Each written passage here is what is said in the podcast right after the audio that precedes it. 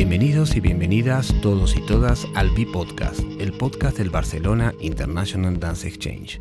Hoy, en nuestro capítulo número 55, tenemos la visita de Olga Álvarez. Olga, muchas gracias por estar con nosotros, es un placer tenerte aquí. Es el mío, muchas gracias.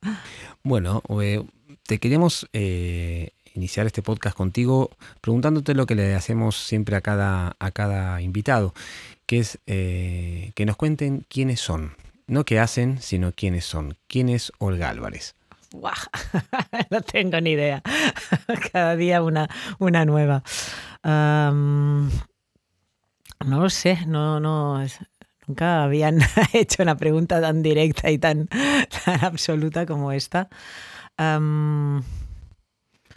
No sé, no sé quién soy, sé, sé más o menos por dónde navego en estos momentos, sé más o menos lo que me gusta y sé más o menos lo que me disgusta. Y tengo un norte, un, eje central mío que está desde, desde que tengo memoria, en el que las cosas que, que, me, que me conmueven y que me hacen hacerme preguntas siguen siendo un puntito las mismas, ¿no?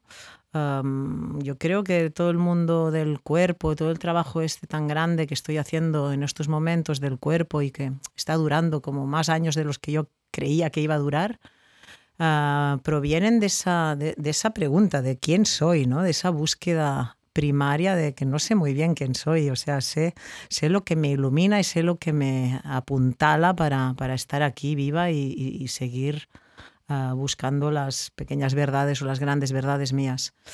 Y sí, parece que el cuerpo acaba, ha acabado siendo una parte central de mi existencia, que no, no, era, no era una previsión mía en, en, mi infancia. En mi infancia yo iba para, para la lectura, para la escritura, para el dibujo, para otras cosas y al final lo que se me ha llevado por delante absolutamente, más de 20 años, más de 30 casi, eh, ha sido el movimiento, ¿no?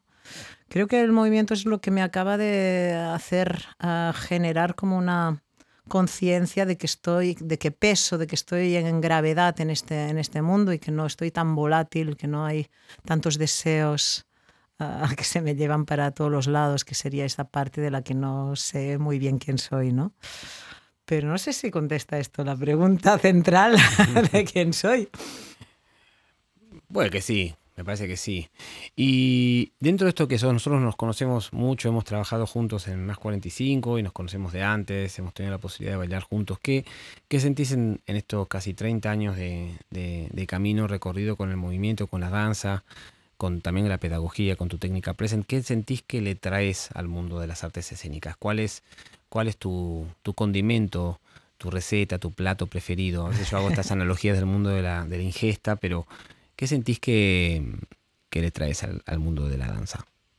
Bueno, esta pregunta la voy, la voy a retorcer un puntito porque creo que, más bien que, que yo le traigo cosas al mundo de la danza es más bien eh, lo que el mundo del movimiento, del cuerpo y de la danza me ha hecho reconocer en mí misma. ¿no? Yo ya te he dicho antes que sí, siento un norte muy fijo en mi, en, mí dentro, que es una, como una sensibilidad que me hace darme cuenta de que en este mundo todos los cuerpos ah, existen, ah, son belleza, tienen un, un, un, fuego interno muy, muy poderoso al que yo llamo belleza, al que yo llamo expresión, y todo eso tiene una traducción en el mundo de, las artes escénicas, evidentemente, pero también lo podría tener en otros mundos artísticos.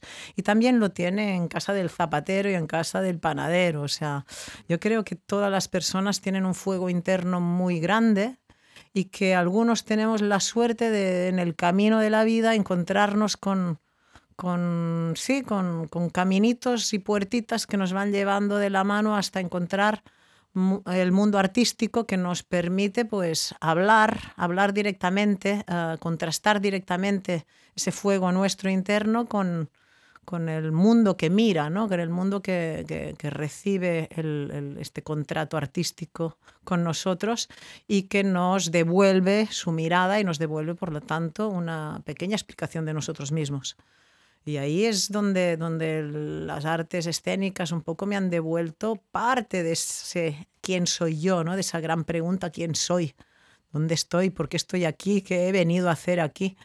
Uh, tengo la gran suerte de que el mundo artístico pues, me, ha, me, ha, me ha dado el placer de ver al menos que estoy, que peso, que, que, me muevo, que dirijo cosas y que esas direcciones gustan a ciertas personas, disgustan a otros, comprometen a otros, conmueven a otros y eso me va hablando una y otra vez del mundo en general y de mí misma. ¿no?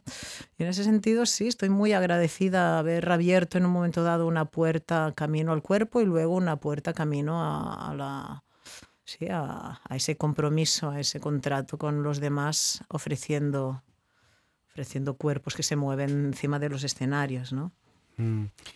Eh, recién decías, ¿no? Como esta cuestión ligada a lo que traes y lo que recibís, con, con lo cual, en, mi caso que te conozco bastante, pero quizá la gente que está escuchando no, eh, vos siempre has tenido esta, eh, esta circularidad, ¿no? De dar, mm. recibir, de escuchar, de decir. Eh, ¿Dónde sentís que está hoy ese, ese, ese dar, ese recibir? Esa circularidad que vos has construido con todos estos años y que aparte no solamente es una, es una postura, es una práctica clara y yo que he tenido la, oportunidad de verla, es absolutamente parte de tu esencia. Sí, bueno, es una necesidad más bien que, que una postura, ¿no?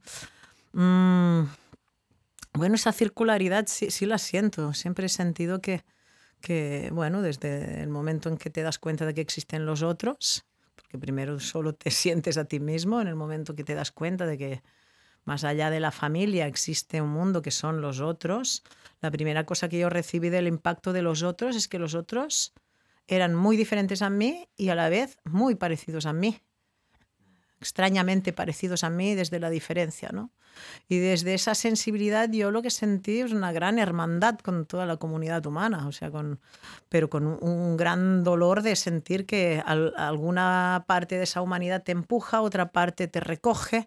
Y siempre he sentido, un poco por, por la educación de mi madre y la educación de mi padre, que son muy, muy diferentes, he sentido que siempre eh, tienes, tienes que estar ofreciendo porque eso en algún momento volverá, ¿no? Volverá hacia ti de otra forma y se te será devuelto parte de, esa sensibilidad que tú ofreces, de, esa, de esas bellezas que tú crees estar ofreciendo o no y de todo lo que tú estás uh, repartiendo por el mundo, de alguna manera volverá a favor tuyo, ¿no?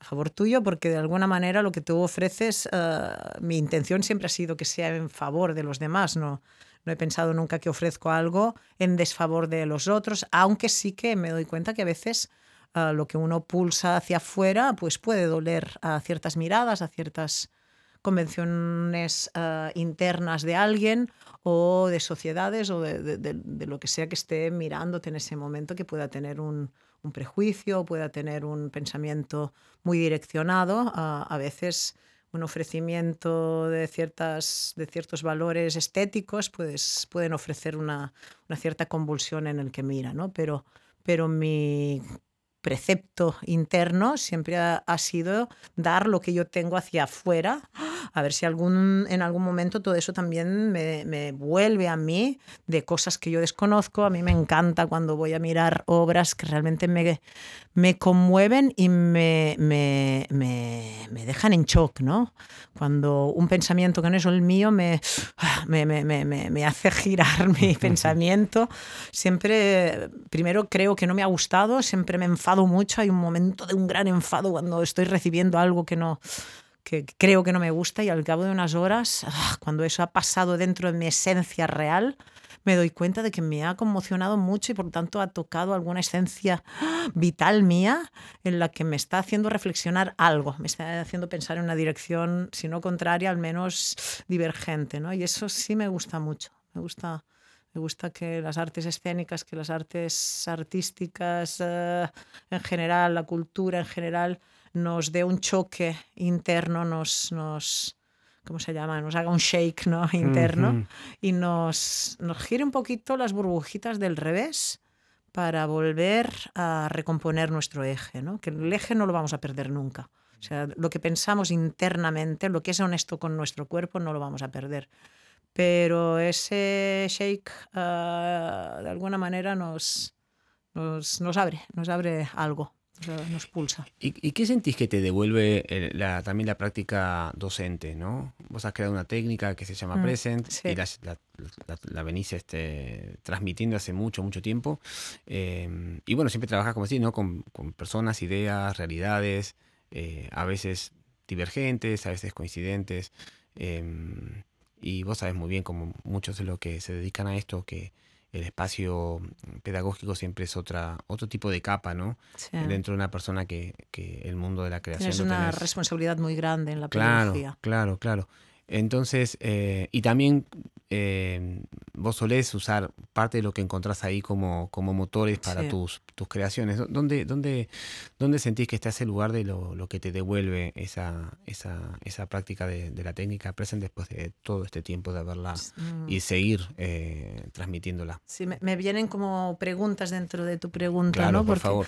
Porque hay, um, yo he estado como, o sea, todo, la primera pregunta, que es quién soy, realmente ha movido todo, toda la búsqueda mía, ¿no? Y, en ese quién soy he tenido muchos enfados durante mi vida, ¿no? Ha habido muchas, muchas, muchos sitios de tensión brutal en el que crees que quieres ser una cosa y no la estás alcanzando y te enfadas mucho, necesitas que se te respeten cosas que a lo mejor no hace falta que se te respeten, ¿no? Uh, ha habido como una gran búsqueda para arriba y para abajo, para adelante y para atrás, en muchas direcciones. Y creo que la práctica uh, docente y la práctica artista, uh, artística en general han ido como, como una especie de pelea de boxeo, ¿no? En un, en un ring, que se han estado como golpeando a sí mismas, como en una búsqueda de quién eres tú, ¿no? ¿Quién es Olga? ¿Quién es Olga? La pedagoga está, está ejerciendo un trabajo de búsqueda en los otros cuerpos que luego uh, acaban de rellenar ese agujero que todos un poco tenemos, ¿no? ese sitio de pregunta constante que no sabemos aún quiénes vamos a ser de mayores, ¿no? Esa, ese gran agujero que nos, que, nos, que nos importuna una y otra vez. Y, y en mi caso ha sido e, esa, e, ese, ese, ese combate que, que, durante unos años fue a muerte, ¿no?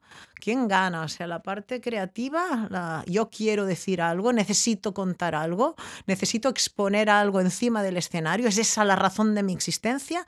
¿O la razón de mi existencia es esa parte en la que yo veo en los, en los intérpretes o en los, en lo, bueno, en, en los alumnos que están practicando la danza y el movimiento, que yo veo ese fuego enorme con el que están quemando y me están diciendo con el alma, me están diciendo, toma mis partes, compónmelas y saca de mí el mejor bailarín posible, saca de mí la persona que pueda expresarse de alguna manera firmemente, porque si no es que me ahogo, ¿no? Y es que la verdad es que son las dos partes, o sea, son la misma cosa, pero yo me he estado peleando porque en un momento pensaba que tenía que ser la pedagogía, en la otra vi que me estaba ahogando porque la pedagogía no me daba el resultante de mi propia visión del mundo, porque si estás ayudando al otro a tomar su propio fuego y a, encenderlo más, uh, te, estás, te estás acostumbrando a acompañar el camino de ese fuego, pero olvidas tu propio fuego, ¿no? De alguna manera. Y hubo un momento de un enfado muy grande en el que creía que tenía que ser todo, la compañía, la expresión mía, poder contar algo. Y ahora estoy en otro estoy ya en los 54, estoy en un momento en, en el que oh, me está gustando muchísimo estar haciendo la parte más pedagógica y con la suerte de, de tener esta técnica, que es la técnica Presence, que, que va directo al dolor, que te impide que el fuego uh, salga, ¿no? que, estés brillando uh, absolutamente con todo lo que tienes, porque, porque se concentra en esas fascias y en esa zona muscular que, que se atenaza, que se comprime, que no te deja expresarte como tú ya sientes que deberías estar expresándote. Y esa parte está cogiendo como, como un... como un como una dirección muy potente que me está gustando mucho, me estoy divirtiendo muchísimo sin el peso de tener que salvar a todo el mundo, porque antes tenía una especie de, necesidad por mí misma, por salvarme a mí misma, ¿no? por, por hacer que mi cuerpo tuviera la disponibilidad que yo necesitaba, por hacer que, que pudiera expresarme como yo quería expresarme. Tenía una necesidad de salvar a los demás, o sea, que los demás pudieran tener esa expresión completamente liberada pero me estaba también acogotando un poco, ¿no? Estaba como, había una necesidad de, ah, de que todo el mundo pudiera salirse con lo que necesitaba salirse, pero yo me voy dando cuenta que hay gente que quiere probar, pero no, no necesita hoy, ahora y aquí recoger todo ese testimonio de, de que quemo y tengo que contar algo, no hace falta siempre hace falta a veces.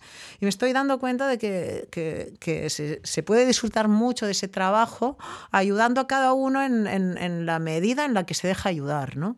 Eso ha sido un aprendizaje enorme de estos últimos siete años, una caída en picado de, de, todo un precepto interno de hay que salvar a cualquiera que me pida ayuda, hay que llevarlo al sitio donde quiere llegar él. Y eso para mí era llegar llorando a veces a casa porque un niño, un niño no conseguía hacer algo y se estaba como ¡ah! lacerando a sí mismo, o porque un intérprete que está en un momento a punto de despegar no acababa de dar el salto y yo no encontraba exactamente en qué fastias, en qué musculatura, en dónde estaba poniendo su pesar, su resistencia, su reticencia y su no Uh, y eso me, me, llevaba a preguntas y preguntas y preguntas que en realidad lo que me han hecho es despertar uh, la técnica. O sea, la técnica no es nada más que de, detrás de esa pregunta hacia el cuerpo, cómo hacer que esta persona llegue acá, cómo, cómo conseguir que muscularmente esté uh, blando, esté disponible y esté flexible y potente para hacer eso. ¿no? Y de pregunta en pregunta he sufrido mucho también, ¿no? Y ahora estoy en una etapa un poquito más relajada en la que estoy disfrutando de ver que cada uno pasa sus pequeños caminos, yo no me tomo ay, las cosas con, tanto, con tanta necesidad de que todo el mundo dé un salto tan grande y curiosamente es cuando más estoy consiguiendo que el gran grupo dé un salto grande, casi todos. ¿no? Siempre hay tanto por ciento que, que, que, no, que te escucha, que pasa, que se divierte o que sufre, porque cada uno lo siente a su manera, pero que no alcanza ese sitio que se había como propuesto, ¿no? Pero cada vez hay más gente que está alcanzando un sitio propio. Y no sé si es porque me he relajado yo o porque el aprendizaje me ha llevado a, a tener como unos cues de referencia que cada vez son más concretos, ¿no? Claro. Y nombras en todo esto que nos estás compartiendo, que, que es increíble, eh, muchas de estas experiencias ajenas que las vivís como propias, ¿no? Mm. Y muchas de tus quizá necesidades propias que las intentás impartir en, en espacios ajenos, ¿no? O en cuerpos ajenos. Entonces, para mí lo que sale es algo que está saliendo mucho en, estas, en estos podcasts de estos últimos, bueno, de este año sobre todo, ¿no? La relación del miedo y la relación del dolor. Entonces, te quería preguntar, ya que vos esto lo has transitado muchísimo en tu, en tu imaginario creativo y en las obras que estás, que estás este, proponiendo desde hace muchos años, ¿dónde está eh, tu mirada en eso, o tu opinión, o, tu lugar? Y eh, aprovecho ya que justo transmitiste todo esto con respecto a la, al, al, al, digamos, al, despliegue de lo pedagógico, pero ¿cómo, ¿cómo sentís que está esto desde tu punto de vista, ya que es algo que nos atraviesa mucho a todos en estos días, el miedo y el dolor? Sí, es que has dicho las dos palabras mágicas, ¿no? Miedo, además has dicho miedo primero y el dolor uh, como acompañante del miedo. En realidad el primero es el, el dolor. El primero antes del miedo está el dolor ante algo, ¿no? Y entonces viene absolutamente el miedo que es el que nos arrastra en el suelo, el que no nos deja levantarnos, el que no nos deja volar, saltar, el que no nos deja combarnos hacia atrás. Yo me di cuenta en una exploración hace ya unos cuantos años para atrás, me di cuenta de que uh, una bailarina que estaba, bueno, hice, hice un trabajo, una, una exploración sobre el cuerpo, Uh, me cogí cinco alumnas, intérpretes, para hacerles preguntas a, a, en torno al movimiento y al cuerpo. ¿no? Y en esa, en esa exploración me di cuenta, porque trabajamos, dio la casualidad que las cinco ah, chicas que estaban, con las que estábamos trabajando la exploración del, del, movimiento eran o fisioterapeutas o masajistas o se habían ido a la India y habían hecho un trabajo de masaje en la India muy interesante. Y tomamos una exploración, fue el inicio de la exploración de, de la presence, digamos, en el sentido de, de tomar la exploración del, del masaje como una exploración de dónde dónde frenamos algo que es movimiento, no, no simplemente donde el cuerpo tiene una tensión, sino donde esa tensión impide que, que, el cuerpo mueva. Y en esa exploración me di cuenta que había una intérprete que se movía muy bien y que ante ciertas preguntas era incapaz de hacer un cambré para atrás que lo tenía perfectamente asumido dentro de cualquier clase y se pasó una semana sin poder hacer un cambré por cómo preguntábamos uh, al movimiento hacer eso. ¿Sí? Entonces ahí se me abrió un canal enorme en torno al dolor. Y ahí se abrieron, fue una exploración muy interesante, las chicas eran, eran increíbles, se abrieron muchísimo las preguntas, uh, hicimos preguntas por escrito, preguntas orales, preguntas que se contestaban directamente en el movimiento o en el espacio o en la composición. Y algunas de ellas expresaron uh, parte, parte de sus sensaciones, de sus sentimientos, de sus bloqueos existenciales o, o como bailarinas simplemente, y empezaron a, juntarse palabras, imaginarios y ese movimiento que nos salía. ¿no? Y me empecé a dar cuenta que el no que nos bloquea es un, un, un, miedo, un miedo que responde a ese dolor que cada uno de nosotros conserva, tiene y arrastra desde la infancia. ¿no? Uh, podríamos estar en algo parecido a la danza terapia y cosas de estas, pero a mí me, me gusta siempre como, como conservar muy firmemente que, que no estoy trabajando la terapia, sino que estamos resolviendo cosas del cuerpo para acceder a una expresión del cuerpo. ¿no? Y en ese sentido, uh, me di cuenta que, que, que, empezaba a ser consciente en mí que el trabajo que estaba haciendo en los cuerpos, sobre todo en pedagogía, era un trabajo de desbloquear esos nos, que no me había dado cuenta que estábamos haciendo eso ya de alguna manera, sin, sin, sin saberlo. Siempre lo sabemos, todos los profesores uh, de, de movimiento y de danza saben que lo que tienen que calmar es el miedo del alumno a ser bueno o a ser malo. ¿sí? O sea, a veces uh, te retrae el llegar y a veces te retrae el no llegar a los sitios donde quieres estar. Pero detrás de esto hay un pequeño miedo, un gran miedo que son uh, los abismos que ha pasado cada persona. Y se concretan en sitios muy, muy, muy concretos del cuerpo. O sea, los miedos uh, más existenciales se van en una dirección, los miedos que son más del dolor físico, me, me, han pasado cosas físicas de bullying, me han pasado cosas físicas con la familia uh, parental o con el mundo que estaba más cerquita, los amigos o los que ya no eran tan amigos en mi infancia, porque me pegaban o porque me impedían hacer cosas, porque mi autoestima bajaba en ciertos lugares. Y todo eso se va poniendo poquito a poco en en ciertas zonas en las que nosotros uh, ponemos nuestro pequeño ego o nuestro gran, ego, nuestro orgullo nos salva, nos, nos complementa para poder transitar en estos sitios y espacios donde ¡oh! no acabamos de resolver uh, lo que nos está pasando, tapamos el dolor máximo y lo complementamos con acciones y direcciones que son las que nos llevan a la vida adulta, o sea, superamos de alguna manera en la infancia y en la adolescencia esos sitios malísimos o, medianamente malos que nos han sucedido, pero realmente el, la sensibilidad uh, con la cual uh, fuimos heridos, está muy de moda, me, da siempre un poco de repelús usar todo lo que serían la, las palabras que se usan en terapia, porque quiero expresar que no lo estoy pensando como terapia, ¿no? que lo estoy pensando como, como un viaje del cuerpo. Pero se usa mucho el, el término de la herida en el sentido de que hay un sitio realmente en que no supimos cómo defender la esencia nuestra, el eje central con el que nosotros debemos atravesar este mundo, ¿no? esta vida desde el nacimiento hasta la muerte, tenemos un eje central que tenemos que componer, ayudar a, que se vaya componiendo y luego ir abriendo a la valentía, a las direcciones, a las cosas que queramos. Y me di cuenta de que eso expresivamente quedaba cerrado por culpa de uh, bandas musculares, faciales, uh, y estaba todo articulado por las sensaciones, los sentimientos el instinto de supervivencia y la mente.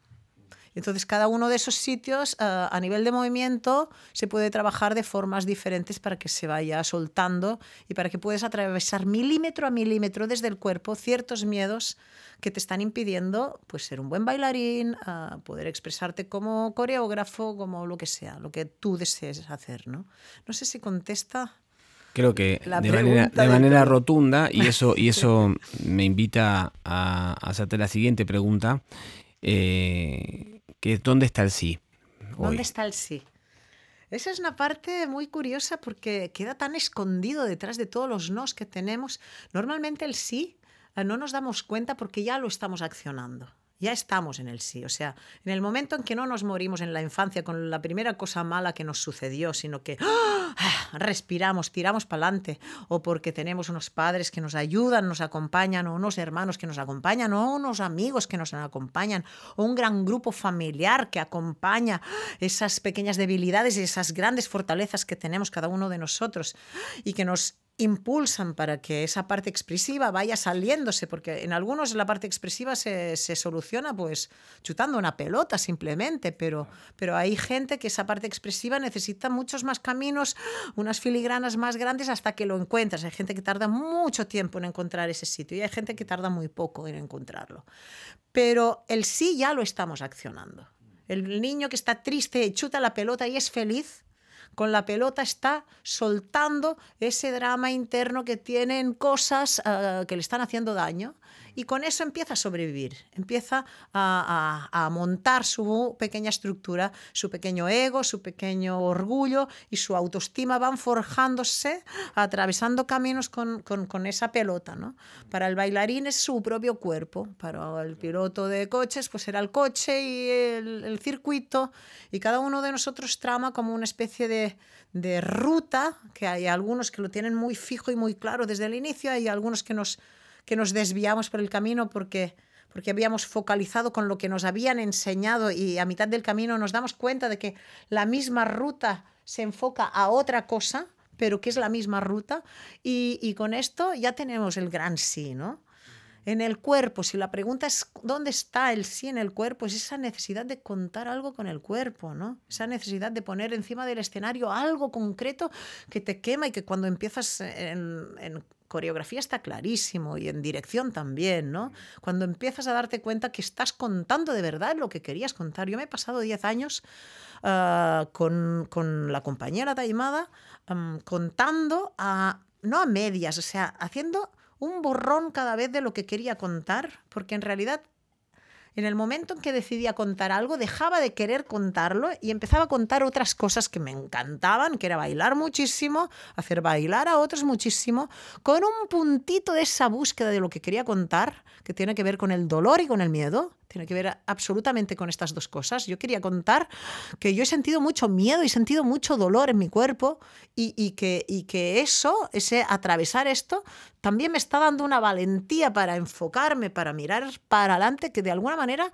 uh, quiero transmitir. Quiero transmitir, quiero que otros uh, tan tímidos y tan torpes como yo al verme de la misma manera que yo leía a Ana María Matute en un momento dado de mi infancia, no sé si tendría 10 años, cuando me cayó en las manos Los niños tontos y, libros, libros muy, muy potentes que me hicieron pensar que había una mujer allá, al otro lado, una, una señora mayor que era yo misma, que me estaba interpretando pelando directamente, que me estaba hablando a mí con su libro, pasando la historia por delante, me estaba llegando en primera persona un concepto que era exactamente el mismo que el mío. A mí me gustaría pensar que de alguna manera eso que ofrecemos encima del escenario, que es la forma que tengo yo de, de, batallar contra ese miedo y contra, contra ese dolor terrible de la existencia, será recogido por alguien que le servirá y le iluminará el inicio de su camino, ¿no? El inicio o, un cambio de, paradigma en algún momento,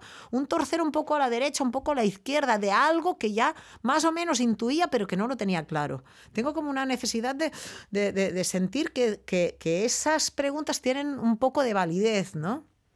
¿Y, y dónde sentís que está este, esta relación, ya que lo nombraste en varios momentos durante, durante este podcast? Eh, de, la literatura y el movimiento, ¿no? Porque vos has estado de, jovencita muy vinculada eh, y, evidentemente además tenés un, uso de la palabra increíble. Entonces, ¿dónde sentís que está ese, ese, ese diálogo en tu, en tu imaginario? Yo creo que el diálogo ah, ha transmutado, porque cuando yo era niña, yo no, no, es que fuera una niña tímida, era una niña inhabilitada para la existencia. O sea, era mucha sensibilidad, ah, un mundo interno que era el de mi casa muy libre para mí, en el que me sentía completamente libre para expresar lo que yo deseaba, y un mundo fuera de la familia completamente agresivo para mí completamente agresivo para mí. Sentía sí, un miedo atroz a poder expresar nada, o sea, me sentía mm, muy torpe delante de los demás, muy torpe en la expresión y digamos que la lectura me daba, me daba fluidez mental, fluidez... Ah, De pensamiento y soy el, soy el, paradigma de, quien necesitaba como ser escritor, estar en el mundo de la literatura, pero me encontré por el camino con un escritor y la verdad que ha, ha sido él el que ha hecho el camino de la escritura y siempre estar en casa del herrero quiere decir que vas a comer eh, con cuchillo de palo. Y en mi, en mi caso ha sido así, el tener a alguien que, que, para mí era un referente, porque el nivel de escritura de, de mi pareja es, excepcional, excepcional. El tener a alguien tan bueno con, con, con sí, con un paradigma de lo que es la escritura, de lo que es la literatura, a mí un poco me frenó, uh, me frenó la, la, dirección que yo llevaba de querer escribir, en parte porque a los 25 que escribí la última cosa he ganado pocas cosas, pero los pequeños premios que, en mi infancia pues gané pues me habían estimulado a, a, estar en el mundo de la literatura, pero al estar al lado de alguien que escribía con más coherencia, con más uh, autoridad que yo, un día me hizo una pequeña crítica de un texto que, que ganó un pequeño premio y, y me di cuenta, porque me dijo, es que escribes muy bien, pero la temática de la, con, la temática que te, que te dirige es muy oscura, me dijo, es muy oscura y no todo el mundo, me, lo dijo más o menos así, seguramente eran otras palabras, él se expresa muy distinto a mí, me dijo, es, es demasiado oscuro para, vino a decir para el gran público, ¿vale? Para la mayoría, vino a decir para la mayoría. Yo de alguna manera entendí esa parte. Y ahí me decepcioné, porque pensé, si la persona que más me entiende, no ha entendido que no la mitad de mi existencia, sino más de, más de dos tercios de lo que yo soy, tiene una oscuridad enorme que tiene que salir para afuera y tiene que ser expresada, o si no me voy a morir. Si la parte que me acompaña mi día a día no es capaz de ver eso y no es capaz de empujar y de hacer de musa de esa parte, uh, para mí ese, ese cauce expresivo ya, uh, expresivo ya no me sirve.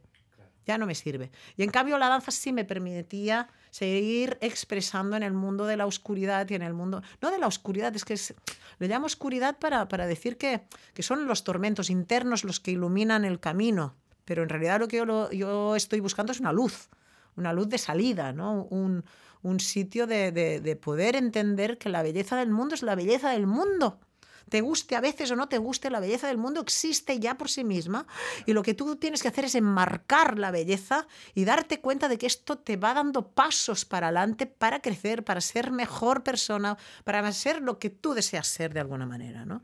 Entonces, uh, para mí la palabra fue muy importante hasta que me di cuenta de que si yo cogía el camino de la expresión por escrito, tenía ciertas autoridades a mi alrededor que me iban a estar limpiando y limando asperezas que yo no quería que me limaran. Y en cambio el mundo del cuerpo, nadie me dijo nunca que no podía contar cosas desde ciertos lugares porque había mucha danza experimental también. Yo alguna vez te dije que no hagas tantos cambres asesinos, pero esa es otra historia. Pero el cambre es belleza. Cuanto más grande, más belleza. Total. Eh, por último, te quería hacer una pregunta más eh, referida a, a, a, este camino de, de, lo que nos estás compartiendo, que, que es digamos, nos, nos transmite a mí y, y, espero que a todos y a todas esta intensidad, esta pasión que tenés por, por, el, por todo lo que haces, ¿no? Y por todo lo que vivís. Y es donde está el alivio, ¿no? ¿Dónde está, ¿Dónde está el espacio de alivio? Cuando sientes que el dolor, al presionarlo, suelta el propio dolor y entra ese estado de paz que para los que hemos tenido mucho dolor y muchos, podríamos decirle, traumas o shocks en la vida, o un gran shock que, que ha condicionado el resto del dolor y el resto de, la existencia, para los que hemos sentido el, el, terrible desasosiego que es levantarte por la mañana en una especie de estado como de fibromialgia prácticamente y que solo se resuelve cuando tú luchas contra el propio dolor y lo atraviesas, ahí entra lo que yo le llamo la paz. La paz. A mí uh, he tenido una sensación de alivio estos últimos, o sea, de, toda la técnica, de toda la búsqueda de la técnica, yo diría que estos últimos tres años han sido prodigiosos y yo la verdad es que no siento dolor. Y, y no sé qué día dejé de sentir dolor, pero yo he sentido dolor prácticamente hasta los 48 un dolor intenso en todas las fibras de mi cuerpo, un dolor intenso en cualquier acción que hacía, un dolor intenso desde que me levantaba hasta que me acostaba y era un dolor que, que contenía el dolor del alma en el fondo, ¿no? esas cosas no resueltas, esos sitios donde, donde transitas uh, sin escucharte del todo a ti mismo. Uh, yo, tengo, yo siempre digo que, que, la inteligencia está sobrevalorada. Uh, porque todo el mundo es muy inteligente en el fondo, ¿sabes? Y que a veces nos autodenominamos inteligentes, pero es que no, no, no, es, no es un orgullo pueril el decirnos inteligentes, es que lo somos, es que lo somos. Hay una inteligencia preclara en toda la humanidad en general, en mucha parte del reino animal también, en la que las cosas ya las sabemos, ya están dentro de nosotros, ya las estamos accionando y simplemente se trata de ser conscientes o no de esa inteligencia. A mí la inteligencia ya me decía ah, que la paz tenía que entrar en mí. ¿Sí? que había uh, posibilidades de soltar ese lastre, ese dolor enorme que no me dejaba respirar, pero de alguna manera el bueno, los, los desastres de cada uno se los conoce cada uno, pero, pero en mi caso, en mi familia ha habido un drama familiar muy grande, muy, muy escondido, muy tapado, muy protegido para no doler a ninguna de las partes y transitar por ese sitio de uh, convencer al otro de que todo está bien, lo que ha hecho es estar mal todos, estar siempre mal uh, y arrastrar ese dolor, como yo siempre digo que tengo atado al, al tobillo izquierdo pues un, lastre, una piedra enorme, ¿no? Que, que, estás arrastrándola constantemente y aunque te la lleves al regazo en algunos momentos que parece que no, aunque te montes en una barca que parezca que no, esa piedra uh, la estás arrastrando y eso es un dolor. Entonces la búsqueda de, de, de, de sanar ese dolor uh, ha iluminado todo, todo el trabajo artístico, ¿no? todo el trabajo de la búsqueda, tanto pedagógico como, como, artístico, porque para mí ha sido la misma cosa. Y ha sido ver que los demás también arrastran sus propias piedras, unos en la cabeza, otros en el hombro, otros en el brazo, otros en el pecho, y ayudar en lo poco que yo he aprendido a que puedan respirar esas zonas y que puedan aliviar también uh, y puedan ser expresivos y puedan contar lo que tengan que contar, ¿no? Muchas gracias por esta respuesta tan potente nuevamente. Para ir terminando, yo te adelantaba un poquito al principio of the record que eh, este año hemos empezado a, a, a, jugar con nuestros invitados, a que el invitado anterior le deja una, una pregunta al que sigue y te toca, antes de que te diga cuál te tocó a ti, que le dejes una a los que vienen detrás tuyo. ¿Qué, qué pregunta le dejarías?